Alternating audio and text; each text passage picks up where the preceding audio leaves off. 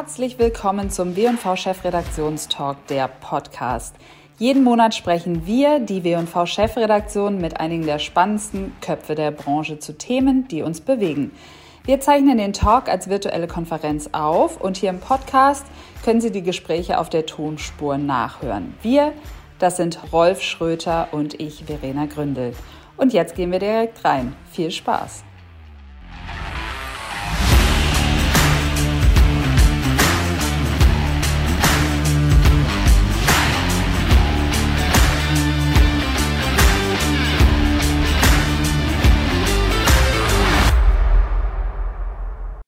Herzlich willkommen zur Januarausgabe des W&V Chefredaktionstalks. Wir begrüßen euch ganz herzlich wie immer aus den Ebner Media Studios live in München.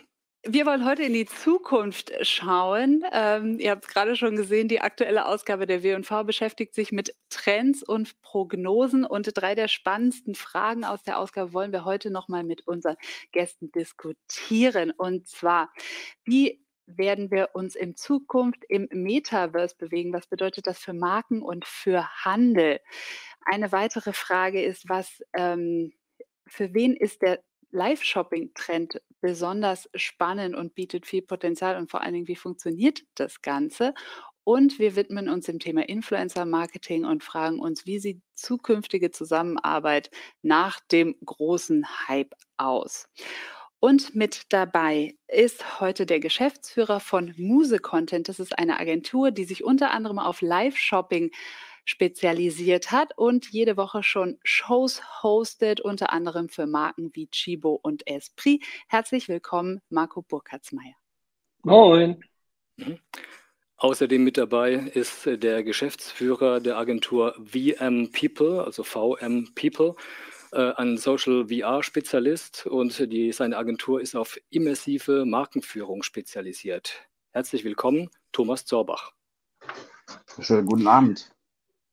Unter unseren Gästen ist auch die Kommunikationsleiterin der Kosmetikmarke Annemarie Börlind, äh, mit der sie zusammen eine höchst erfolgreiche Influencer-Kampagne gestartet hat, die unter anderem kurz äh, vor kurzem mit einem Effi ausgezeichnet wurde.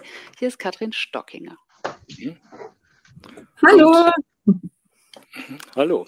Und äh, Katrin Stockinger hat auch noch jemanden an ihrer Seite, nämlich Ann-Kathrin Schmitz, ähm, die viele noch als Influencerin von Nova Lana Love kennen und auch als Himbeersahne-Torte auf Instagram. Uh, inzwischen ist sie Investor Relations und Social Media Beraterin sowie Host des Podcasts Baby Gut Business. Herzlich willkommen an Katrin Schmitz. Hallo. Mhm.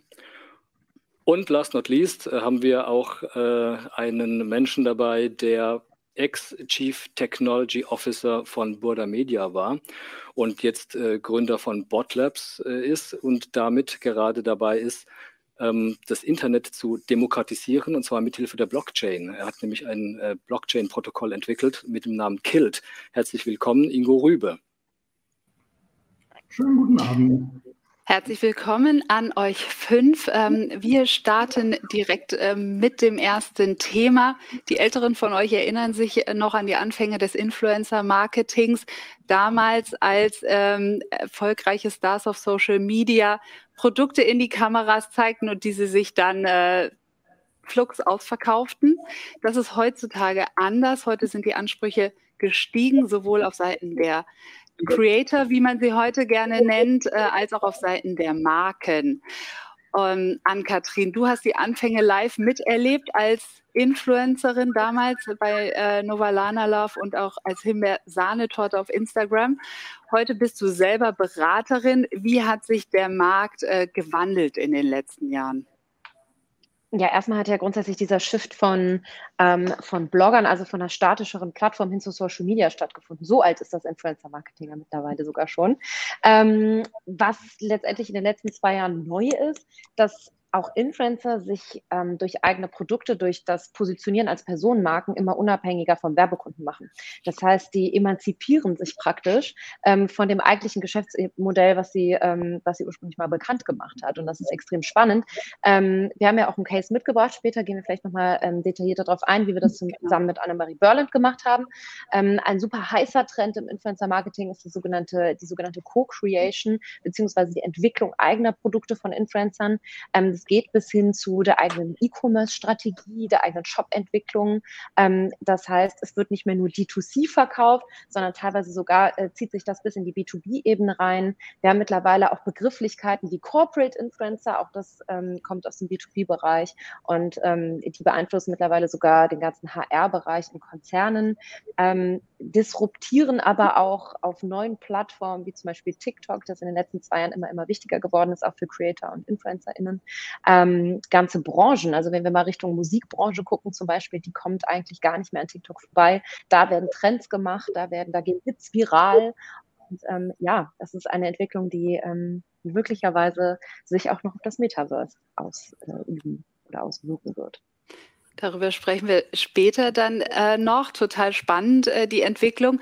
Du sagst, dass sich Influencer emanzipieren. Viele machen ihr eigenes Ding, ganz unabhängig von Marken. Aber wie sieht es ähm, aus Markensicht aus? Ähm, wie beobachtest, beobachtest du die Ansprüche von Marken an Influencer oder an Creator heute? Ja, ich glaube, das kann am besten Katrin beurteilen, die nämlich von der Marke hier ist. Also ich glaube, es ist ganz klar, dass ähm, es verschiedene Bedingungen gibt. Also einmal nimmt die Social, also die, die Social Media Nutzung an sich intensiviert sich. Gleichzeitig nimmt die Werbewirkung tendenziell ab. Das heißt, die Marken befinden sich da auch in einem gewissen Spannungsfeld. Das heißt, sie wollen einerseits sich abheben, sie wollen nicht langweilig sein, wollen aber gleichzeitig auch Transparenz und Vertrauen schaffen. Das heißt, was ganz klar ist, wir gehen immer mehr weg von diesen klassischen Einmalkooperationen, ähm, gehen immer mehr in Richtung kreative, authentische Konzepte, die aber gleichzeitig auch richtig begeistern. Da geht es nicht mehr darum, ein Produkt in die Kamera zu halten und ähm, das war's, sondern wirklich ganze Konzepte, ganze Kampagnen. Das heißt, Marken nutzen Influencerinnen und Influencer einfach auch, um Produkte oder die Marke an sich spürbar und erlebbar zu machen. Und das ist auch einer der Punkte. Das heißt, es geht nicht mehr immer nur um die Produkte, sondern wirklich auch um die Marken und ihre Werte. Mhm. Kathrin, trotzdem sieht man wahnsinnig viele Rabattcodes, die angeboten werden. Äh, ist es sinnvoll, mit diesen Rabatten zu arbeiten? Hat diese Form des Influencer-Marketings äh, noch Zukunft? Ich glaube, das kommt darauf an. Das muss jede Marke für sich entscheiden. Wir sind Premium Naturkosmetik und setzen deshalb auch nur sehr, sehr vereinzelt Rabattcodes ein. Denn wir setzen auf ein nachhaltiges Wachstum und wir wollen unsere Premium-Marke auch erhalten. Wir sind ein Familienunternehmen, mittlerweile in der dritten Generation. Uns gibt seit über 60 Jahren. Also bei uns geht es nicht um schnellen Profit, sondern wirklich auch den Markenaufbau und das alles auch sehr, sehr langfristig. Das heißt, wir setzen auch eher dann auf eine gewisse Begehrlichkeit, zum Beispiel im Rahmen der Co-Creations. So haben wir mit Nova Lana Love und auch an Katrin Schmitz ähm, eine Co-Creation auf den Markt gebracht, die limitiert war. Das heißt, das ist auch eine, ja, eine Art Mechanismus, um quasi durch diese Limitierung auch eine Begehrlichkeit, eine Verknappung und auch eine Exklusivität zu schaffen. Das bedeutet, wir hatten beispielsweise ein Pre-Shopping, da konnten sich die Followerinnen und Follower anmelden, um einen Tag vor einem anderen das Produkt kaufen zu können. Das heißt, wir setzen auf Basis nämlich unserer Ziele als Unternehmen und als Marke auf ein langfristiges Wachstum und damit nicht auf Rabattcodes. Also eigentlich geht es ja darum, in der Community Beziehungen aufzubauen und zu pflegen. Und deswegen nochmal eine Frage auch an Ann-Kathrin. Ähm, wie schafft man das eigentlich, langfristige Partnerschaften aufzubauen? Ja, ich glaube, da muss man grundsätzlich erstmal zwei Begrifflichkeiten unterscheiden. Das ist das Influencer-Marketing, ähm, was sehr performanceorientiert ist, was sehr zahlenbasiert ist, ähm, und die Influencer-Relations. Und bei den Relations geht es wirklich darum, ähm, Partner und Partnerschaften oder Influencer und Influencerinnen zu identifizieren, die wirklich zur Marke passen. Wenn ich einen Workshop gebe, dann erkläre ich das ähm, häufig als Pyramidenmodell. Ja, man hat praktisch so eine Pyramide, die ist, äh, die wächst nach oben hin und die hat vier verschiedene ähm, Abschnitte. Ganz unten findet man, wenn man sich die jetzt als Creator äh, Economy vorstellt. Ähm, ganz unten sind die Creator, ähm, wenn es um eine Marke geht, die ähm, kennen die Marke. Wir nennen das I know it. Darüber liegen die I like it Parts, das heißt, die mögen die Marke tendenziell schon mal. Darüber liegen die, die immer, und da wird die Luft natürlich oben oder die Anzahl der Creator und Creatorinnen, die für so eine Partnerschaft in Frage kommen, immer dünner. Darüber liegen die I love it, also wirklich die, die schon mit der Marke viel Kontakt haben, die sagen würde, hey, das ist ein Love-Product von uns, damit haben wir uns schon auseinandergesetzt. Ähm, das haben wir vielleicht sogar schon mal auf einem unserer, ähm, auf einem unserer Kanäle gezeigt und darüber gesprochen in irgendeiner Form. Und die Partnerschaft, die am wertvollsten ist, ist die ganz oben und das ist die I live it. Also die wirklich dafür brennen, die ein Thema total internalisiert haben, die alles darüber wissen, die sich selber in dieser Sparte als Experten oder als Expertinnen etabliert haben. So. Und das ist zum Beispiel in unserem Fall mit Katrin und Annabel Berland, Farina, die als Skincare-Expertin Expertin schon fast irgendwie fungiert, mhm. seit mehreren Jahren eine sehr loyale und ähm, ja, glaubwürdige äh, Expertinnenstatus nach außen in dieser Branche hat und ähm, dementsprechend der perfekte Markenfit zum Beispiel für Annemarie Berland war. Ähm, grundsätzlich kann man aber sagen, wenn ich das jetzt als Marke und ich bin da jetzt irgendwie noch gar nicht so drin und ich möchte das einfach grundsätzlich erstmal abklopfen, ähm, kann ich vier Schlagwörter nennen, die in dem Kontext immer wichtig sind, wenn man sich zum Beispiel ein Influencer-Profil anschaut und als Marke bewerten muss. Ah, erstmal, ähm, kann ich die überhaupt in meine Strategie mit aufnehmen, ja oder nein? Das sind vier Punkte. Das erste ist der Brandfit generell, also spricht er meine Sprache, ähm, spricht er überhaupt so über Produkte, dass das ähm, für mich in Frage kommt, ähm, spricht mich der Kanal grundsätzlich an, aber stimmen auch die Metriken, ja, also die ich mir gesetzt habe. Ist die Followerzahl in Ordnung? Stimmen die Engagement Rates und so weiter? Ähm, das zweite ist Loyalität. Man sieht, ähm, mit wie vielen Marken arbeitet der Influencer oder die Influencerin generell zusammen. Ist das heute, ähm, morgen ähm, eine Skincare-Brand, äh, die auf Nachhaltigkeit setzt und abends irgendwie eine, die vielleicht mit Tierversuchen experimentiert? Das heißt, es ist die, der Brand Loyalty gegenüber den Partnern scheint dann da schon nicht mehr ganz so hoch gegeben zu sein. Das dritte ist die Ästhetik, auch wichtig für Marken. Passt das zu meiner CI? Ähm, sehe ich mich als Marke mit meinem Markenimage auch in der visuellen Ästhetik, die ein, ein Influencer, ein Creator transportiert. Und zu guter Letzt die Professionalität. Und das ist nicht unerheblich wichtig heutzutage. Mhm. Viele in der Branche sind tatsächlich immer noch nicht so professionell aufgestellt mit einem Management, mit ähm, einem Reporting, mit ähm, einem ordentlichen Vertrags- und Buchhaltungswesen dahinter. Auch das ist ähm, eine Sache, für die muss man ein Gefühl bekommen. Ähm, da ist man natürlich immer auf der sicheren Seite, wenn man da über den Intermediär eine Agentur geht oder ähm, grundsätzlich ja so ein bisschen sich ein bisschen Knowledge in der Branche aufbaut oder eventuell auch über Management spricht, Creator. Ich glaube, ganz wichtig ist hier auch nochmal das Wort Partnerschaft, das du ja gesagt hattest, Rolf. Das heißt, es gibt nicht mehr oder sollte nicht mehr, sagen wir andersrum, diese klassische Kunden-Lieferanten-Beziehung geben, sondern es sollte wirklich eine Partnerschaft auf Augenhöhe sein. Das ist einer der Erfolgsfaktoren. Und dazu gehört aber wirklich auch Vertrauen zu haben. Ähm, Vertrauen, dass man am selben Ziel arbeitet und das schon weit vor dem Kampagnenstart. Man entwickelt die Kampagnen zusammen Vertrauen aber auch in die Richtung, dass die Marke die Leinen loslassen sollte und den Influencerinnen und Influencern vertrauen, denn die kennen ihre Community am allerbesten. Und die sollten auch die Möglichkeit haben, die Community rechtzeitig einzubinden, schon ganz, ganz frühzeitig, vielleicht sogar in den Entscheidungsprozess, der beispielsweise Co-Creation mit einzubinden. Und so ist dann am Schluss auch die ganze Kooperation oder das Produkt vielleicht, das daraus entstehen kann, kein klassisches One-Hit-Wonder und kommt nicht aus dem Nichts, sondern es ist authentisch und im besten Fall noch die Community von vornherein integriert. Aber was ganz klar ist, das geht nur, wenn man das als Partnerschaft sieht. Nun sind die Auswahlkriterien, die ihr beide gerade genannt habt, ja relativ hart. Und äh, Ann-Kathrin, du hast uns diese Pyramide quasi aufgezeigt. Die Spitze ist da sicher ziemlich klein, denke ich mir. Auf der anderen Seite haben wir vor noch nicht allzu langer Zeit viel über Micro-Influencer diskutiert. Die galten als sehr gewinnbringend, weil sie ähm, oftmals eine sehr gute Engagementrate haben. Ist diese Entwicklung quasi wieder ein, äh, eine Entwicklung weg von den Micro-Influencern, weil so etwas, so einen harten Auswahlprozess in so einer großen Masse zu machen, das lohnt sich doch wahrscheinlich fast gar nicht, oder? Naja, zum einen muss man sagen, ähm, wenn man mit Mikro- oder Makro- oder Nano-Influencern, die sind dann tatsächlich von der Follower-Ratio noch kleiner als die Mikro-Influencer, die du angesprochen hast, arbeitet, dann ähm, kann man das mittlerweile automatisiert über ähm, über, über Softwarelösungen machen, zum Beispiel. Ähm, auf der anderen Seite, ich halte das immer noch für gewinnbringend für Marken, muss ich sagen. Das kommt aber total auf die Zielsetzung der Kampagne an, das Produkt generell und die Brand. Also wenn ähm, sage ich mal, Coca-Cola uns allen irgendwie schon Begriff ist und ähm, ein sehr lokales Event zum Beispiel veranstaltet und da irgendwie nochmal ähm, sehr intensiv auf, auf lokaler Ebene irgendwie neue Menschen erreichen möchte, vielleicht auch in, ähm, in anderen Ländern, im Ausland, wenn, wenn eine Internationalisierungsstrategie irgendwie vorliegt im Influencer-Marketing, dann macht das sicherlich Sinn.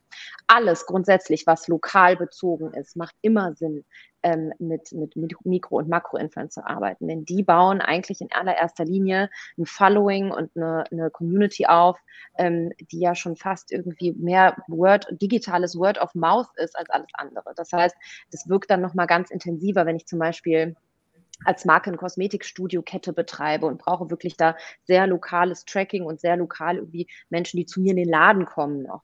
Ähm, da halte ich das nach wie vor für sinnvoll, aber ähm, auf Basis von ähm, der Marke Annemarie Berlin zum Beispiel, die ist schon so weit entwickelt und hat ihre Zielgruppe, glaube ich, schon so gut verjüngt, ähm, dass sie da nicht mehr unbedingt auf Mikro-, Makro-, Nano-Influencer setzen muss. Ihr habt ja heute auch einen, einen Best Case mitgebracht, und zwar die Anti-Aging Augenpads von Farina Opoku.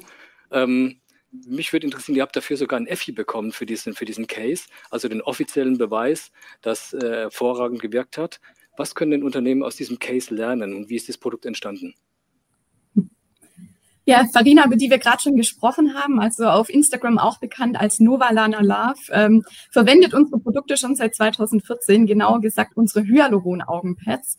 Und ähm, dieses Produkt drohte mal aus dem Sortiment genommen zu werden, weil es einfach nicht erfolgreich war. Ähm, Farina war aber ein großer Fan. Wir Mitarbeiter haben auch an das Produkt geglaubt. Und ähm, somit haben wir wirklich dann bewusst gestartet, auch mit einer Kampagne mit Farina. Und letztendlich muss man sagen, das Produkt ist mittlerweile unser Bestseller und gehört zu den wirklich absoluten Bestsellerprodukten mit viel Abstand. Und ähm, das haben wir uns dann wirklich zugute gemacht und haben auch den Wunsch und auch die Idee von Farina mit aufgenommen und haben zusammen goldene Augenpads entwickelt. Die kamen 2020 das erste Mal mit auf den Markt, auch als Limited Edition, wie ich vorher schon erwähnt hatte. Und ähm, so haben wir auch diese siebenjährige Zusammenarbeit, und hier kommt wieder auch das, äh, ja, dieses Authentische mit rein, haben wir dann mit einem Produkt gekrönt, das sehr erfolgreich war. Erfolgreich bedeutet, dass wir ähm, 16 Mal so viel verkauft haben wie zum Beispiel von dem Bestseller im vergleichbaren Zeitraum. Wir haben aber auch über 550 unbezahlte Erwähnungen von Influencerinnen und Influencern auf Instagram erhalten. Darunter auch eine Pamela Reif, eine Caro Dauer, eine Ducky B. Also wir haben hier richtige Fans des Produktes auch generieren können und das kommt natürlich auch mit, weil wir mit Farina einen passenden Partner an unserer Seite hatte. Farina geht, also steht ganz, ganz stark für eine Expertise im Beauty-Bereich, sowohl bei Konsumentinnen als Konsumenten, aber auch bei ihren Influencer-Kolleginnen und Kollegen. Das heißt, sie vertrauen ihr auch sehr, sehr stark. Und so ging es quasi dazu, dass wir dann diese Co-Creation auf den Markt gebracht haben 2020. So erfolgreich, dass wir auf Wunsch der Followerinnen und Follower von Farina das Produkt in 2021 nochmal auf den Markt gebracht haben. Mhm, wunderbar. Ähm, ja, und die Diskussion um Verkaufszahlen, im Prinzip geht es ja immer um Conversion, dass im Prinzip das Geschäft funktioniert. Das führt uns direkt zum nächsten Thema unseres heutigen Abends, und zwar einem Trend, der dieses Jahr mit ziemlicher Sicherheit äh, noch häufiger zu hören sein wird und vor allem auch zu sehen sein wird, und zwar Online-Live-Shopping. Und äh, da habe ich gleich die erste Frage an dich, Marco. Du ähm, bist quasi schon live äh, mit Live-Shopping, hast dich intensiv mit dem Thema auseinandergesetzt. Der Trend kommt aus China. Vielleicht kannst du zwei, drei kurze, knappe Zahlen nennen, warum das Thema dort so gehypt ist, um uns mal so ein bisschen den Mund wässrig zu machen. Super gerne. Dann steige ich auch direkt mal ein mit den Zahlen. Ich habe in der Vorbereitung mal zwei, drei Zahlen rausgesucht, die einmal rückwirkend ein bisschen beleuchten, wo das Thema herkommt aber auch wo es jetzt tatsächlich hingeht. Und wir reden ähm, darüber, dass wir in China darüber sprechen, dass wir in 2020 wurden 140 Milliarden Euro Umsatz generiert in dem Bereich, die direkt auf Live-Shopping zugeschrieben werden können. Das teilt sich ein bisschen auf in unterschiedliche Events, aber natürlich auch in die klassischen Livestreaming-Formate. Und man rechnet damit, dass in 20, also bis 2023, also Ende 2022 diesen Jahres, 720 Milliarden Euro Marktvolumen erreicht werden. Das ist eine Verfünffachung des Marktes innerhalb von drei Jahren. Jetzt kann man sagen, naja, sehr optimistisch. Die finale Zahl für 2021 liegt noch nicht vor, wird aber aktuell geschätzt schon auf 330 Milliarden Euro. somit sehen wir, das ist wirklich auf dem Weg, diese 720 Milliarden bis 2023 zu erreichen. Und grobe Zahlen gibt es ähm, zu den Viewern oder zu den Nutzern in dem Bereich. Reden über 600 Millionen aktive Nutzer auf diesen Livestreaming-Plattformen. Das sind natürlich Zahlen, die wir hier in Europa natürlich nicht ganz so einfach erreichen können, zeigen aber, welche Potenziale in diesem Marktsegment liegen, was ja jetzt im deutschsprachigen Raum oder in Europa gerade mal seit Mai 20, also seit Mai 20 überhaupt erst startet und langsam adaptiert wird. Und du hast dir gedacht, ähm, was in China so erfolgreich ist, das muss ich auch nach Deutschland bringen. Du hast äh, eine der ersten Plattformen hier für den deutschen Markt gelauncht. Erzähl mal, wie das bei dir funktioniert. Genau. Also tatsächlich waren wir ein bisschen früh dran und haben uns erstmal viele blaue Augen geholt in den, in den ersten Gesprächen, weil es keiner gesehen hat, bis dann ähm, im März 2020 getrieben durch den ersten Lockdown ähm, nach Alternativen auch stark für, den, für die Retailer und den stationären Retail gesucht wurde. Dort sind wir dann eingestiegen. Das war so im Mai ähm, 2020, sind wir mit den ersten Shows gestartet. Wie sieht sowas aus? Also um es mal allgemein auch losgelöst von unserer Plattform ähm, zu erklären, weil der Aufbau ist, ist international ziemlich äquivalent. Wichtig ist im Live-Shopping, erstmal natürlich habe ich den Livestream. Ich möchte so viel sehen wie möglich, muss mich aber natürlich damit zurechtfinden, dass ich durch die Wiedergabe auf Mobile betrifft bei uns im deutschsprachigen Raum circa 70, 80 Prozent der Nutzer schauen Mobile, der Rest schaut auf dem Desktop. Also Sco ist im Mobile, das heißt, ich habe ein eingeschränktes Bild, das muss ich natürlich berücksichtigen. Und über diesem Bild liegt dann, um das Engagement zu fördern, einfach und, und auch mit der Community zu interagieren, liegt ein Chatfeld ähm, im unteren Bereich, wo ich eben Fragen ähm, wiedergeben kann, drauf eingehen kann. Da gibt es dann im Backoffice Teams, wo dann vier bis fünf Leute bei großen Shows sitzen und schnell Fragen ähm, der Kunden beantworten, aber auch eine Selektion von dem, welche Fragen werden aktiv von den Moderatoren aufgenommen und beantwortet. Das ist natürlich toll, wenn ich jetzt äh, meiner Love Brand zuschaue, eine Frage stelle und das heißt, Mensch, Marco hat gerade gefragt, XYZ. Das ist natürlich ein, ein tolles Feedback auch für, für, für die Kunden. Und gleichzeitig habe ich an der Seite meistens ein, ja, eine Auflistung der Produkte, die gerade gezeigt werden, wo ich wirklich per One-Click auf die Produktdetailseiten komme, mich tiefer informieren kann über das Produkt und das direkt dann in den Basket nehmen kann und konvertieren kann. Und dadurch habe ich hier eine witzige Kombination oder auch eine neue Interpretation von, von einem, ja, soll man sagen, wirklich Home Shopping nur weitergedacht. Mhm. Marco, uns interessiert natürlich auch ganz konkret, welche Marken und Händler sind denn da schon dabei bei diesem Live-Shopping? Mhm. Also gibt es viele, viele unterschiedliche. Gestartet sind wir damals im, im sehr Early Adopter-Bereich. Also Douglas ist natürlich immer zu nennen. Ähm, die haben sehr früh angefangen. Wir haben die ersten Schritte gewagt mit Orsay Marcane sind dann weitergegangen äh, mit den Herrschaften äh, von Bräuninger, Chibo, Esprit. Da sind jetzt auch ähm, viele bei, also wie in Esprit, die wirklich fast wöchentlich mittlerweile live gehen. Wir ähm, sind sehr gut unterwegs mit den Herrschaften von Mirapodo, der MyToys-Gruppe. Also man sieht ein bisschen, da ist richtig, da ist richtig was los und da werden aber sehr unterschiedliche Konzepte gefahren. Auch im, im Rhythmus. Wir sind jetzt gerade ähm, heute Abend, wer gleich noch Lust hat, ähm, läuft Oceans Apart, was eben eine Influencer-getriebene Marke auch ist. Ähm, die sind, glaube ich, heute um 19 oder 20 Uhr live mit einem Team von uns. Und man sieht, es springen immer mehr auf und Viele der Early Mover sind jetzt dazu übergegangen, sich wirklich eine Abteilung zu bilden. Da sehen wir an Esprit und an dem Chivo, die bilden sich wirklich Abteilung und gehen proaktiv ähm, zukünftig weiter mit dem Thema. Und die meisten anderen testen gerade noch, ja. Ja, Marco, wir haben eine Frage aus dem Chat von der Susa Schreiner. Ähm, für welche Branchen Live Social Shopping besonders interessant ist? Kann man die Frage so beantworten? Gibt es Branchen, ja, die sich besonders eignen?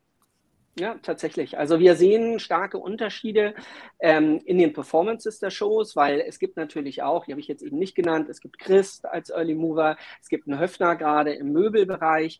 Also es wird noch viel probiert, aber ja, es kristallisiert sich raus. Beauty funktioniert sehr, sehr gut, Fashion funktioniert natürlich sehr, sehr gut. Und dann sage ich immer so schön, alles, was erklärungsbedürftig ist also wo ich wirklich auch über ein Produkt tolle Details rüberbringen kann, die ich ansonsten online sehr, sehr schwer kommunizieren kann. Also auch gerade Produktdetails. Okay, reden wir hier eigentlich nur über die Conversion Rate, also nur um Abverkauf, oder reden wir auch um andere Dimensionen wie beispielsweise Image? Das heißt, messt ihr eigentlich auch und was messt ihr und wie messt ihr das? Mhm.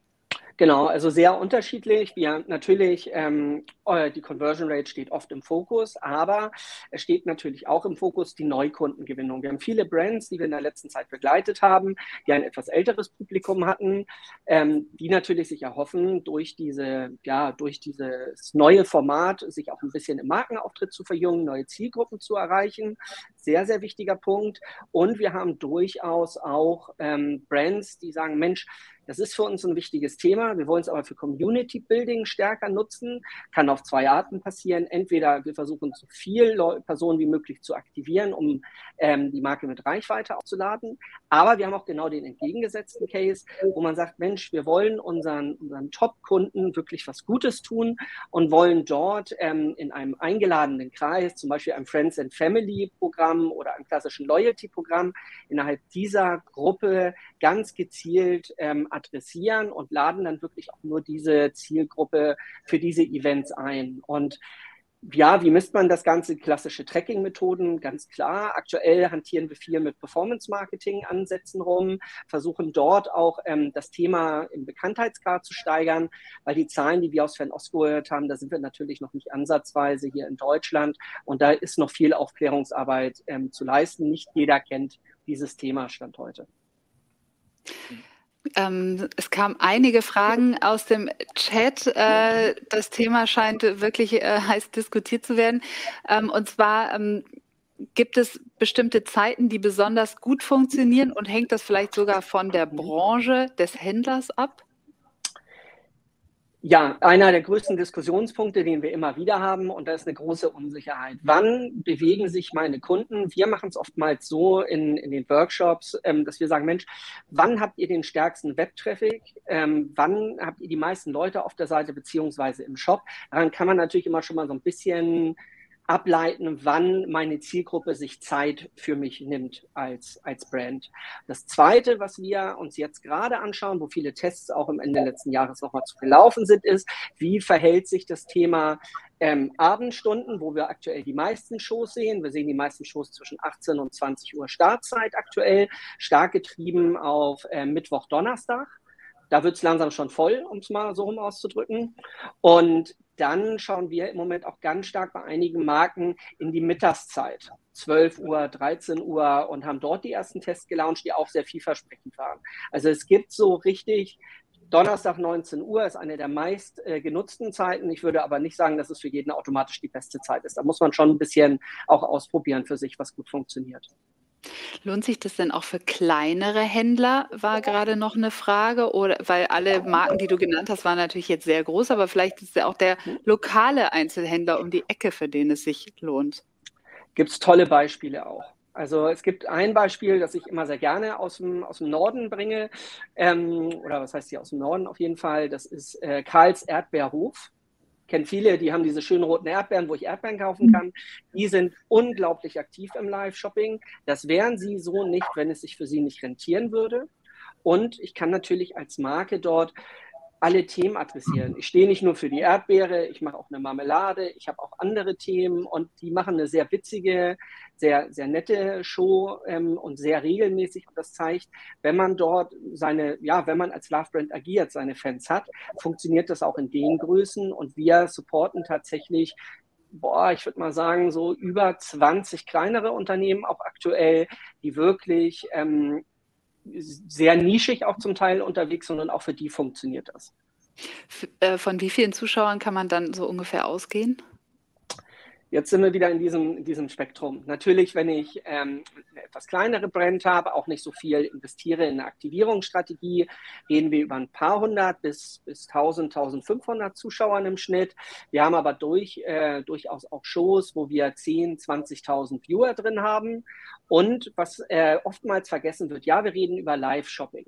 Nicht jeder Kunde, egal wie stark er sich für die Marke ähm, oder das Thema interessiert, kann wirklich zu diesem Zeitpunkt teilnehmen. Und daher hat sich da so eine Faustformel etabliert. Wenn ich 20.000 Personen habe, die sich das ganze Thema live wirklich anschauen, kann ich mindestens nochmal 60.000 bis 80.000 streamen. reinnehmen, die sich das, das Ganze auch nochmal anschauen. Also ein Restream, Entschuldigung, äh, kurz zur Tonalität. Ein Restream ähm, ist, man nimmt die Aufzeichnung, lässt die so offen. Das heißt, ich habe zwar nicht mehr die aktive Chat-Moderation, aber nach wie vor die Kaufmöglichkeiten und spiele dies nochmal für circa 72 Stunden fortlaufend aus. Okay, also quasi, das kommt dann nochmal aus der Konserve, wird nochmal abgespielt, man kann sich es weiterhin genau. anschauen. Mhm. Okay, genau, verstehe. Richtig. Ähm, ich hätte eine Frage nochmal an die Katrin. Wir haben gerade schon gehört, ähm, für Beauty eignet es sich besonders. Ist das Thema auch für euch eins, äh, das ihr euch schon durch den Kopf gehen habt lassen? Wir haben äh, ein Live-Shopping schon zusammen mit äh, Bräuninger umgesetzt. Äh, deshalb habe ich gerade auch aufgehört, Marco, wo du das äh, gesagt hast. Ähm, und auch zusammen mit einer Influencerin. Das heißt, unsere Geschäftsführerin Alicia Lindner hat zusammen mit der Influencerin Vanessa Tamkan da auch das Live-Shopping mit Bräuninger gemacht. Und das waren für uns auch natürlich super Ergebnisse und ähm, hat, hat viel Spaß gemacht, einfach zuzuschauen. Ich weiß nicht, was da deine Erfahrungen sind, Marco, aber wir haben eben auch da das gut erlebt oder sehr positiv erlebt, dass wir einfach auch Personen vor der Kamera haben, die sich gut kennen, die eingespielt sind. Man hat Spaß auch zuzuschauen und es ist damit nicht eine klassische Verkaufsshow, sondern einfach unterhaltend. Also man, man sieht das so ein bisschen bei den Shows, wo, wo wir auch stark mit eingreifen und bei den Produktionen unterstützen wenn ich gefragt werde, ich habe gerne eine Kombination aus, aus Influencer, aber auch aus wirklich ähm, Mitarbeitern vor der mhm. Kamera. Und wenn man sich bei Chibo sich das ganze Thema anschaut, da haben wir wirklich von Produkt, äh, Produktmanagern über Qualitätsmanager wirklich alle jegliche Couleur dabei gehabt. Die Leute, die sich gekannt haben, die das Produkt wirklich on Detail erklärt haben. Da möchte ich immer oder hebe ich immer sehr gerne eine Person heraus. Wir haben Ende 20 die erste Show für Chivo gemacht mit der Anna, die eine Kaffeemaschine entwickelt hat als Produktdesignerin. Äh, die hat eine halbe Stunde über diese Kaffeemaschine erzählt. Und es war noch nie so spannend, sich eine Kaffeemaschine anzuhören. Also dieses Commitment der Leute ist, ist Wahnsinn. Also es hat richtig Spaß gemacht zuzuhören, obwohl man eine Kaffeemaschine kennt. Und dieses Persönliche, diesen persönlichen Touch auch von Mitarbeitern zahlt sich natürlich wieder auf die Community sowie auf die Brand äh, positiv ein. Also das sind die Erfahrungen, die wir da gemacht haben und warum ich da auch ein großer Fan von bin, das wirklich auch mit, mit Personen anzureichern, die tagtäglich mit der Ware und den, äh, den Produkten wirklich agieren und interagieren. Wie macht ihr denn auf die Shows aufmerksam? Also irgendwie muss man ja die Kunden und Kundinnen erstmal dort reinholen. Also welche Werbekanäle nutzt ihr dafür, Marco? Das ist so richtig hart. Das ist wirklich tatsächlich das Schwerste aktuell noch. Ähm, das Thema ist einfach noch sehr unbekannt. Es gibt eine Studie aus dem letzten Jahr, dass ähm, 70 Prozent der Deutschen noch nicht mal von dem Thema gehört haben. Also es liegt noch viel Arbeit vor uns, zeigt aber natürlich auch das entsprechende Potenzial. Die klassischen Social-Media-Kanäle werden aktiviert. Ähm, die größeren Brands haben natürlich nochmal die Möglichkeit, also aller Chivo oder SP per Push-Notification rauszugehen und zu aktivieren. Wir haben aber auch wirklich Kunden, die ein etwas älteres Klientel haben, die wirklich Postkarten, also Werbepostkarten verschicken. Das hat auch schon sehr gut funktioniert.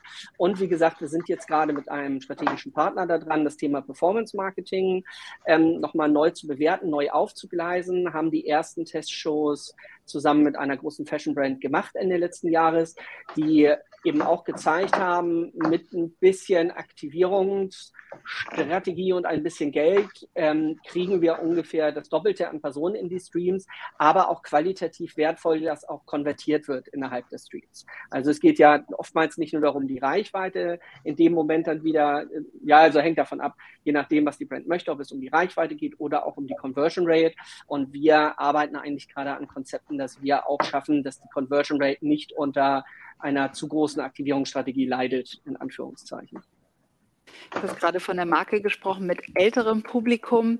Wie mhm. alt sind denn die Live-Shopping-Zuschauer? Man kennt es ja aus dem äh, Teleshopping. Mhm. Da ist das Durchschnittsalter, glaube ich, deutlich über 50. Ähm, und das ist wahrscheinlich noch positiv, sage ich mal. Wie, wie ist mhm. es bei Online-Live-Shopping? Super breit. Wir haben wirklich in der, in der, Zielgruppe je nach Brand das Klassische, was ich auch als Brand als Zielgruppe vorfinde. Was ich aber viel interessanter fand, ich war durch Zufall letzte Woche noch in einem, in einem Recap-Call zu, zu einer Testphase, wo wir, ähm, wo es einen Kunde gab, ich habe vorhin mal eingangs gesagt, 80 Prozent Mobile-Fokus. Ähm, der Kunde hatte tatsächlich dann 70 Prozent Desktop Das hat auch nochmal ein bisschen gezeigt, das war wirklich eine ganz andere Zielgruppe. Und witzigerweise waren 26 Prozent der Zuschauer über 75 Jahre alt und haben auch konvertiert. Und das fand ich ganz interessant, weil wir ganz oft diese Diskussion führen, treffe ich nur junge Leute dort an, treffe ich nur ältere Personen an. Das ist wirklich total gemischt. Das funktioniert sehr gut in der Breite. Das Einzige, was ich wirklich herausstellen muss, aktuell sind bei fast allen Livestreams die Damen äh, mehr zugegen als die Herren. Wir haben ungefähr 70, 30 ähm, Damen im Vergleich zu Herren in den Streams. Also da sieht man einen deutlichen Unterschied. Beim Alter würde ich da keine Eingrenzung vornehmen. Und sitzt denn bei den älteren Leuten das Geld lockerer als bei den jungen Leuten, so im Vergleich? Die Shows funktionieren anders. Wir hatten vorhin schon mal ganz kurz diese Rabattdiskussion. Ähm, oftmals sind die, sind die, sag ich mal, etwas jüngeren, etwas aktiveren Shows, dann kriege ich 30 Prozent, dann kriege ich noch einen Kombo-Rabatt von 50 Prozent, dann kriege ich noch on top hier und dann habe ich da so ganze Rabatt, ähm, Couleur und, und Spielchen.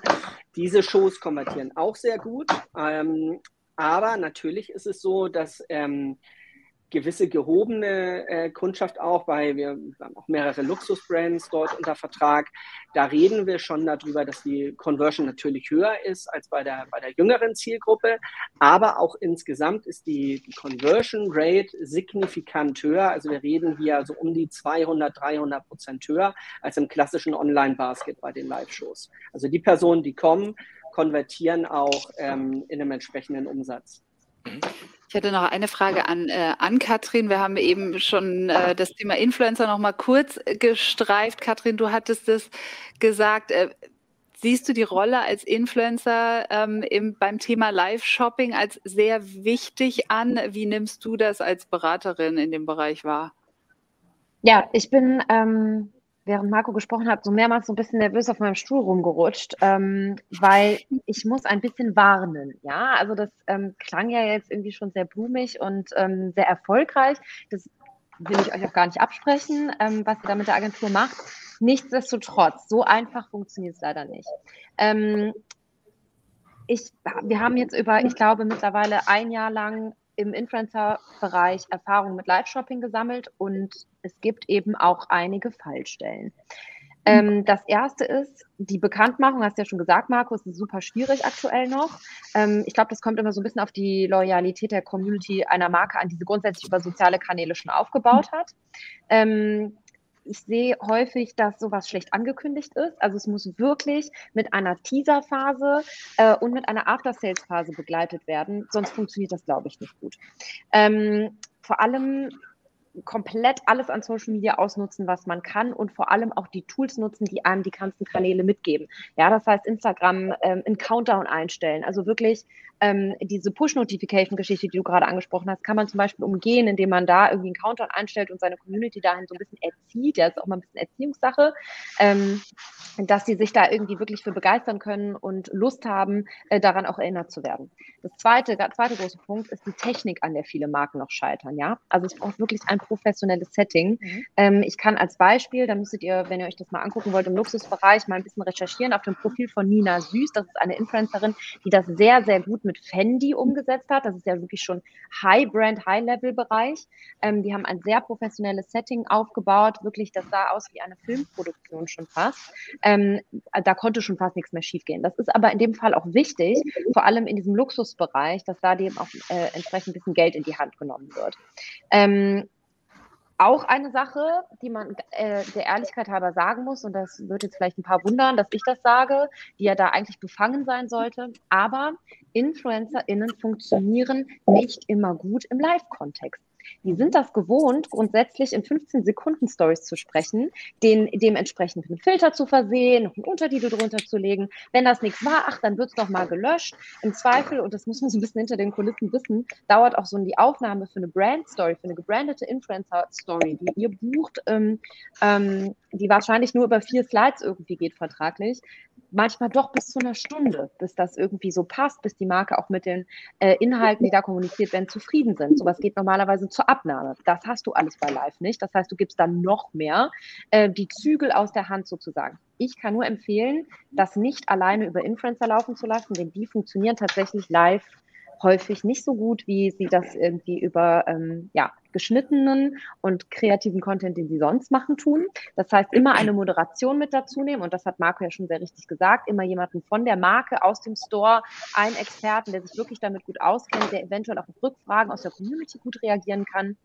Ich kann immer empfehlen, der Sache wirklich ein Thema zu geben, nicht ins Blaue hinein, ach, wir machen jetzt mal Live-Shopping, weil das haben wir jetzt hier im B&V-Talk gehört, das ist ein Trend, sondern überlegt euch wirklich einen thematischen Schwerpunkt, damit die Leute das auch verstehen und ihnen das im Gedächtnis bleibt. Da sind wir wieder so ein bisschen bei diesem Bezie äh, äh, Erziehungsaspekt, ähm, den wir jetzt irgendwie alle so versuchen, auch irgendwie zu kommunizieren. Da Marco ja auch schon gesagt hat, das ist einfach noch kein etabliertes Format. Ähm, trotzdem mit einem Multiplikator arbeiten, das muss gar nicht unbedingt ein Influencer oder eine Influencerin sein, das kann auch ein Musiker sein, ähm, sonst irgendeine Art von Expertin, die irgendwie eine Community oder eine Reichweite auf irgendeiner Plattform mitbringt. Das kann nicht LinkedIn sein, im Corporate Influencer Marketing Bereich. Ähm, und dann wirklich ein exklusives, terminiertes Incentive setzen, wenn wir über Rabattcode sprechen. Nicht ähm, den gleichen Rabattcode, den man morgen über eine andere Influencerin oder eine andere Ecke im Newsletter spielt, ähm, gleichwertig dann in diesem Live benutzen, sondern das muss wirklich ähm, meinetwegen wirklich auf minütlich oder stündlich verknappt werden. Dann kann das funktionieren, dann kann das auch gut konvertieren. Ja, Ann-Kathrin, ich muss dich jetzt leider unterbrechen. Das tut mir leid, wir könnten, glaube ich, noch Stunden über dieses Thema weiterreden. Ich bin schon fertig. Viele, vielen Dank. Waren super spannende Insights und ich glaube, wir hätten auch mit den Fragen aus dem Chat noch äh, sehr viel länger weitermachen können. Aber wir haben auch einen straffen Zeitplan und wir müssen zum nächsten Thema kommen, das nicht minder interessant ist. Denn wenn wir von dem Online-Live-Shopping noch einen Schritt weiter gehen in die virtuelle Welt, dann landen wir bei einem Mega-Zukunftsthema, das im Moment auch sehr stark diskutiert wird, das alle von uns momentan elektrisiert und wahrscheinlich auch deswegen, weil so viel Fantasie drin steckt, und zwar dem Metaverse. Ja, und äh, da kommen wir äh, zu Thomas. Uns interessiert natürlich bei W&V und auch das W&V-Publikum besonders, was bedeutet das Metaverse für Marke und Marketing?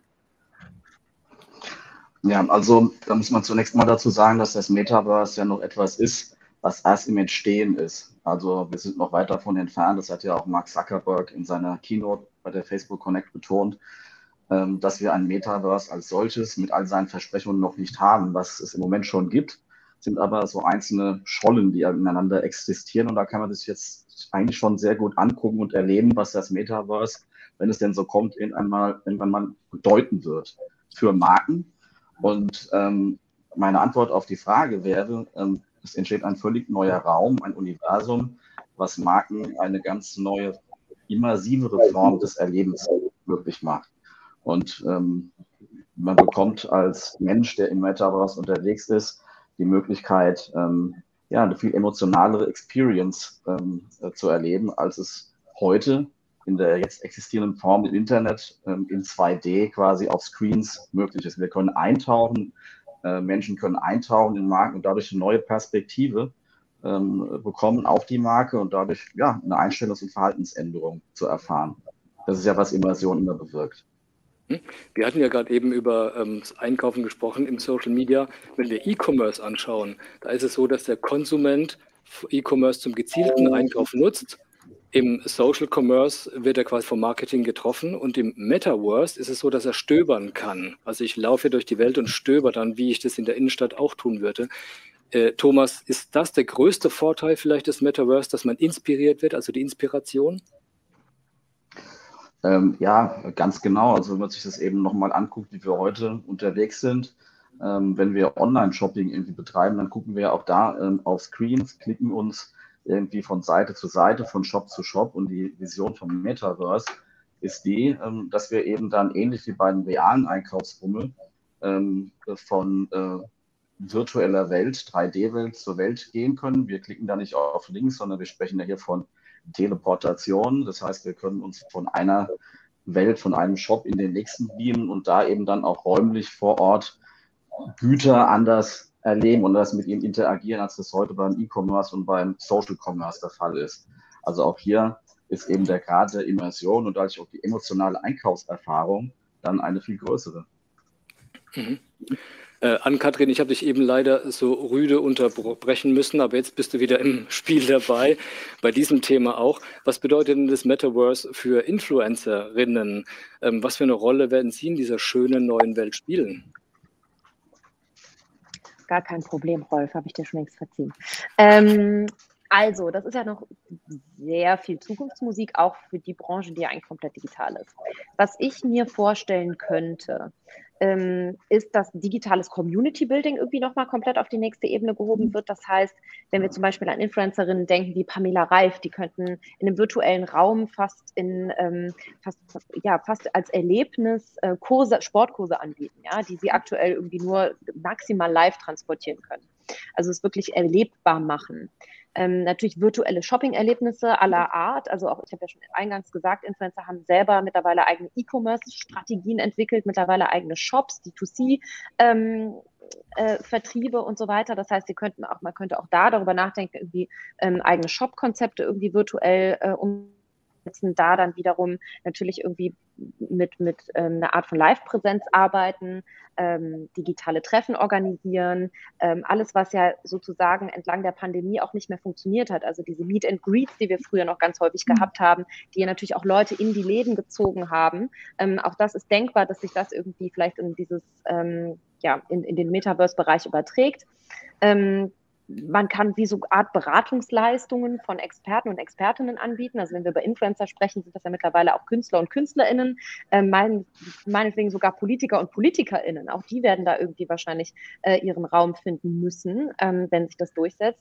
Und ja, jegliche Art von digitalen Produkten, ne? alles, was wir heute tragen, ob das irgendwie ähm, eine Fashion-Brand ist, wir sehen das schon ein bisschen in diesem Gaming-Bereich, das wird, ähm, das ist schon gang und gäbe, wenn wir Richtung ähm, Spiele, Skins und so weiter gucken, wo man sich irgendwie schon verschiedene Outfits anziehen kann, wenn man verschiedene Player bedient und so weiter. Also da sieht man schon, dass die Entwicklung weit vorangeschritten ist und dass Leute auch eine große Bereitschaft haben, das zu kaufen, also wirklich auch Summen, größere Summen dafür auszugeben, um in äh, digitalen Spielwelten ähm, ja, sich dementsprechend zu individualisieren als Avatar. Und ich glaube trotzdem, dass Influencer und Influencerinnen mit die ersten sein werden, die da auch Geschäftsmodelle finden werden, die funktionieren. Und da werden sich wahrscheinlich Marken wiederum was abgucken können. Vielen Dank.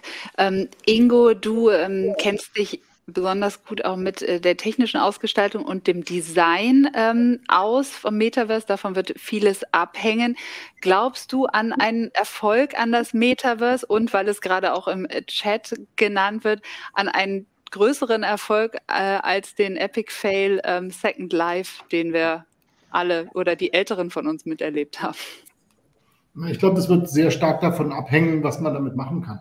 Äh, Wenn es nächstes Second Life wird, dann wird es wieder ein Epic Fail werden, weil damit konnte man halt, da ist man halt eine Weile rumgelaufen, konnte sich irgendwas kaufen und äh, dann ist man halt irgendwie, hat man mit anderen Leuten geredet und irgendwann hatte dann man keine Lust mehr darauf. Ich glaube, dass der große Unterschied zwischen dem äh, äh, inzwischen Second Life, was eigentlich ja auch nur ein virtuelles Universe war, und dem, was wir vor uns haben als Metaverse in der Zukunft, der ist, dass das Metaverse in der Lage ist, mehrere Universe, Universes zu verbinden. Wir haben das Universe, in dem wir alle leben, das ist das physikalische äh, Universum, und dann haben wir das Universum des Internet, und dann haben wir das Universum von diversen Second Lives und von Dingen, die Facebook äh, gerade tun möchte. Ähm, ich glaube, es kann nur dann erfolgreich werden, wenn wir diese Dinge tatsächlich technologisch nachher alle miteinander verbinden können, sodass ich sozusagen von dem einen Universum in das andere Universum kann. Nur diese Offenheit wird äh, nachher dazu führen, dass die Kreativität der Menschen dazu führt, dass es interessant wird. Also dass eben nicht nur ein paar Spiele da drin sind oder ein paar Möglichkeiten, sich zu treffen oder irgendwas zu kaufen, sondern dass, äh, dass Leute ihre eigenen, äh, ihre, ihre eigenen Softwarestücke in dieses äh, Metaverse unterbringen können. Und dann hat es tatsächlich eine Chance, interessant zu werden und auch langfristig zu halten. Man muss immer bedenken, dass, die, dass das User-Interface des Metaverse ein bis jetzt sehr unpraktisches ist. Ich muss mir erstmal so eine komische Brille aufsetzen. Ähm, das möchte ich schon mal nicht draußen auf der Straße machen, weil dann laufe ich ständig gegen den Baum. Äh, ich möchte auch nicht in der U-Bahn machen, weil dann weiß ich nicht, wenn mir jemand meine Tasche klaut. Äh, ich möchte also eigentlich nur abends auf dem Sofa machen. Das ist schon mal ziemlich eingeschränkt und außerdem schwitzt man wahrscheinlich nach einer Weile auch noch darunter. Also es ist ein, das User-Interface ist noch nicht besonders leicht. Also ich muss wirklich da rein wollen. Es muss wirklich, äh, es muss mich etwas reinziehen, wenn ich in so ein dreidimensionales ähm, Abenteuer mich da äh, stürzen möchte. Und dazu fehlen, glaube ich, noch ganz, ganz viele ähm, Dinge äh, auf der technischen Ebene, die da zusammengeführt werden müssen. Ich glaube auch nicht, dass, äh, Meta, dass Facebook, auch wenn sie sich jetzt gerne Meta nennen, dass die dazu in der Lage sind, sowas zu tun. Weil äh, Facebook denkt immer wie ein Unternehmen. Und ein Unternehmen möchte immer nur zu seinem Profit irgendwo kommen und wird uns im besten Fall irgendein zu, zukünftiges, etwas hübscher gestaltetes ähm, Second Life bieten können. Ähm, erst wenn viele Unternehmen zusammenkommen und sich darauf einigen, dass, ihre, dass sie ihre Universen zusammenbinden und das dann das Metaverse ist, so dass ich wirklich bei, bei jedem Mal vorbeikommen kann, so wie es im Internet ja auch ist, da kann ich ja auch auf eine Webseite und mal auf eine andere Webseite gehen, ähm, erst dann kann es tatsächlich spannend werden. Und dann hat es tatsächlich eine Chance, aber das ist was, was ein paar Jahre in der Zukunft liegt. Es kam da möchte ich kurz einhaken, wenn ich, wenn ich ganz kurz was zu meinem Vorredner sagen darf. Ähm, äh, zwei Sachen. Ähm, zum einen ähm, würde ich ähm, jedem empfehlen, der sich heute schon mal angucken möchte, wie das Metaverse vielleicht werden kann, sich mal Social VR Anwendungen anzugucken. Wenn, denn da sind wir, glaube ich, dem, was das Metaverse sein wird, am nächsten. Und wie gesagt, widersprechen möchte ich meinem Vorredner in dem Punkt, dass es gar nicht so sperrig ist, wie man sich das immer vorstellt. Das ist eine der Vorurteile. Äh, die ich immer wieder auch erfahre, jetzt im äh, Gespräch mit Unternehmen. Da kommt immer, das ist so sperrig, das ist so klobig. Ja, das ist immer noch ähm, so ein bisschen ein Hemmschuh, aber man kann auch besser verstehen, was eben die Möglichkeit ist, wenn man bereit ist, sich das mal anzugucken. Und auch dieser ewige Vergleich zu Second Life, das haben die Leute irgendwie im Kopf und gerade diese immersive Erfahrung, die man zum Beispiel in Social VR machen kann, mit Menschen direkt interagieren in Echtzeit, hat nichts mit Second Life zu tun. Das, was vor zwölf oder 13 Jahren war, das ist ein Narrativ, was im Umlauf ist. Und ganz ehrlich, das verbaut uns so ein bisschen die Vision, wenn wir immer wieder an Second Life denken. Deswegen bin ich dankbar, dass es hier angesprochen wird, aber dagegen möchte ich mich ganz entschieden aussprechen dann werden wir es nicht mehr äh, verwenden, diesen Begriff in dem Zusammenhang. Ähm, aber weil du gerade schon äh, das ganz Praktische ansprichst, wo man sich es anschauen kann, gibt es denn schon deutsche Beispiele ähm, im Bereich Metaverse? Auch die Frage kam gerade im Chat. Also ähm, jetzt äh, würde ich generell einfach, was ich eben schon mal gesagt habe, empfehlen, dass man sich nur Social VR-Anwendungen anguckt, wie zum Beispiel Allspace oder VR-Chat. Ähm, das sind äh, eben Communities, dort sind auch deutsche Unternehmen schon vertreten, ähm, unter anderem auch wir. Wir veranstalten dort regelmäßig Events, ähm, Konferenzen. Am Donnerstag den nächsten X-Talk. Ähm, da kann man einfach mal reinschnuppern. Ähm, wir sind aber nicht die Einzigen. Also es gibt äh, einige, die schon unterwegs sind. Ähm, Marken, Huawei, Deutschland hat zum Beispiel dort ein Nachwuchsförderungsprogramm. Äh, die Matrix Group, ein medizinischer, eine medizinische Verlagsgruppe, wird dort demnächst ähm, äh, Veranstaltungen machen für Ärztinnen und Ärzte.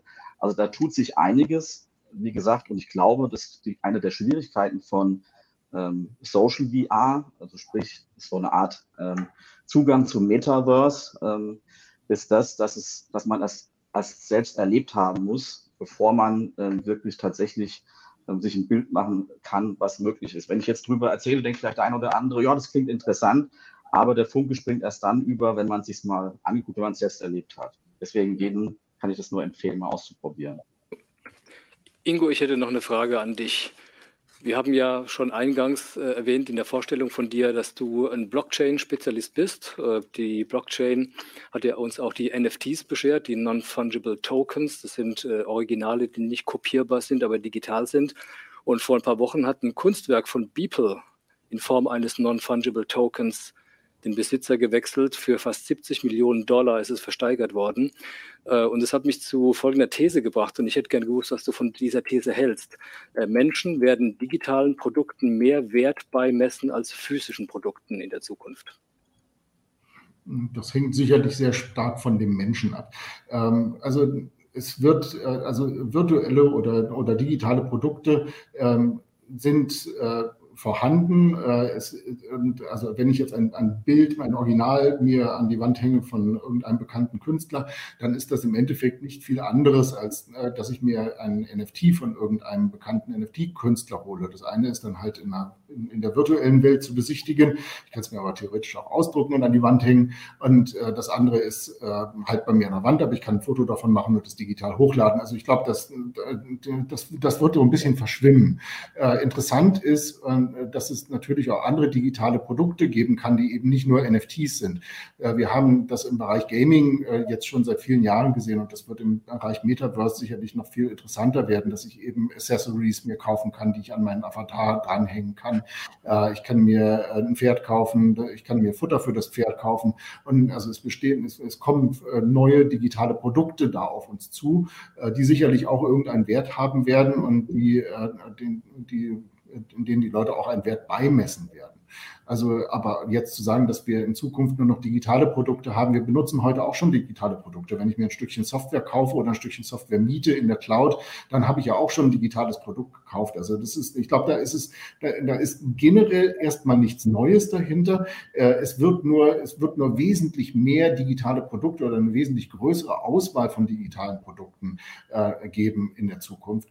Und äh, dazu ist das Metaverse sicherlich ein, ja, ein guter Schritt, äh, um in diese Richtung zu gehen. Und jetzt in Richtung von unserer äh, Teilnehmerin Katrin könnte man sich überlegen, ob der Avatar sich dann äh, mit digitaler Annemarie Berlind Kosmetik pflegen kann und ob man die dort ja. auch verkaufen könnte. Es gibt ja schon, äh, du kannst ja auch in Grand Theft Auto beispielsweise, ähm, glaube ich, äh, Nahrungsmittel kaufen von einer bestimmten Marke, um äh, dort als Avatar überleben zu können. Aber nochmal eine andere Frage, die auch in die Zukunft geht, Ingo, an dich. Ähm, werden Markenrepräsentanten, die mir dort begegnen im Metaverse, vielleicht auch aussehen wie Bekannte von mir, weil die künstliche Intelligenz dann herausgefunden hat, welche Gesichter mich besonders triggern? Das kann durchaus sein, aber ja, das, auch das kann passieren. Aber ich glaube, es ist erstmal spannend, dass wir überhaupt Leute treffen werden, äh, insbesondere auch Leute, die uns was, die uns beraten und die uns. Äh, die, ich glaube, das, es wird ein bisschen individueller werden. Ne? Wenn, ich, wenn ich heute äh, ist ein Influencer, der hat ja, das ist ja eine 1 zu N Beziehung. Ne? Der Influencer sagt was zum Beispiel und dann hören halt äh, Tausende von Leuten zu oder Millionen von Leuten mit ein bisschen Glück äh, in, äh, in einem Metaverse könnte es durchaus so sein, dass ich wieder eine individuelle Beratung in einem Shop kriege. Ne? Dass da, dass da ein, ein, ein Profi ist, den ich direkt frage und äh, mir direkt meine Probleme lösen lasse oder mich direkt eben äh, zu einem Produkt beraten lasse. Ich glaube, dass das äh, ganz spannend wird, insbesondere deswegen, weil man äh, diese Dinge wahrscheinlich zumindest in den ersten Jahren gar nicht so gut über Artificial Intelligence automatisch programmieren kann, sondern dass man da tatsächlich mit Menschen wieder operieren wird, dass man also tatsächlich Menschen hat, die ein einen beraten werden. Und das ist eigentlich eine sehr schöne äh, Vision des Metaverse, dass ich nämlich an einer digitalen Welt wieder in der Lage bin, mit echten Menschen, obwohl ich nur deren Avatar sehe, äh, wieder zu kommunizieren. Also es wird auf die Weise wieder persönlicher werden, zumindest zu einem Teil. Irgendwann wird wahrscheinlich die AI auch so gut sein, äh, dass ich mich da von Automaten beraten lassen kann. Aber wahrscheinlich werde ich noch eine ganze Zeit lang als Mensch den Unterschied bemerken zwischen, ob ich wirklich mit einem Menschen rede oder ob da ein Automat ist. Zum Abschluss, ähm, Thomas, an dich habe ich noch mal eine Frage zu einer E-Mail, die ich gestern bekommen habe, die äh, mich zum Schmunzeln gebracht habe, denn es war eine Pressemitteilung von einem Startup-Unternehmen, was Programmatic Advertising im Metaverse anbietet. Und da dachte ich mir, okay, die Werbung ist jetzt vor dem Nutzer dort sozusagen. Besteht die Gefahr, äh, jetzt mal provokativ gefragt, dass die Werbung den Nutzer im äh, Metaverse nervt oder dass es zu viel wird, weil sich jetzt schon alle drauf stürzen? Ja, also ich glaube, die Gefahr ähm, ist genauso groß wie in jedem anderen Medium, wie in jeder anderen Umgebung aus. Marken müssen relevant sein. Und das gilt auch fürs, fürs Metaverse. Und Relevanz entsteht, wenn ähm, eine gute Story, äh, der richtige Ort ähm, und der richtige Zeitpunkt äh, zusammenkommen. Und das ist eine Grundregel, die hat es äh, schon gegeben ähm, vor dem Internet. Ähm, und die ist aber auch fürs, fürs Metaverse äh, gültig. Da ähm, sehe ich irgendwie jetzt, wie soll ich sagen, keine größere Gefahr. Daran müssen die Marken sich auch orientieren. Das ist sozusagen der, äh, der Stein der Weisen des Marketing oder der Werbung. Und da ändert sich auch im Metaverse nichts dran. Okay, vielen Dank. Damit äh, haben wir doch einen schönen Schlusssatz. Ähm, wir, Rolf und ich, wir bedanken euch, uns bei euch fünf, bei Katrin, bei Ann-Kathrin, ähm, bei Thomas, bei Ingo und natürlich bei Marco. Schön, dass ihr dabei wart, mit uns sozusagen das Jahr 2022 mit den spannendsten Trends eingeläutet habt. Äh, wir verabschieden uns bei euch und wir laden euch alle selbstverständlich zum nächsten Chefredaktionstalk an, und zwar am 8. Februar. Ja, und da geht es um das Thema Direct to Consumer. Auch sehr spannend. Wir haben es heute schon gestreift. Wir werden es dann vertiefen am 8. Februar beim nächsten Chefredaktionstalk. Schön, dass ihr dabei wart. Bis bald. Bis bald.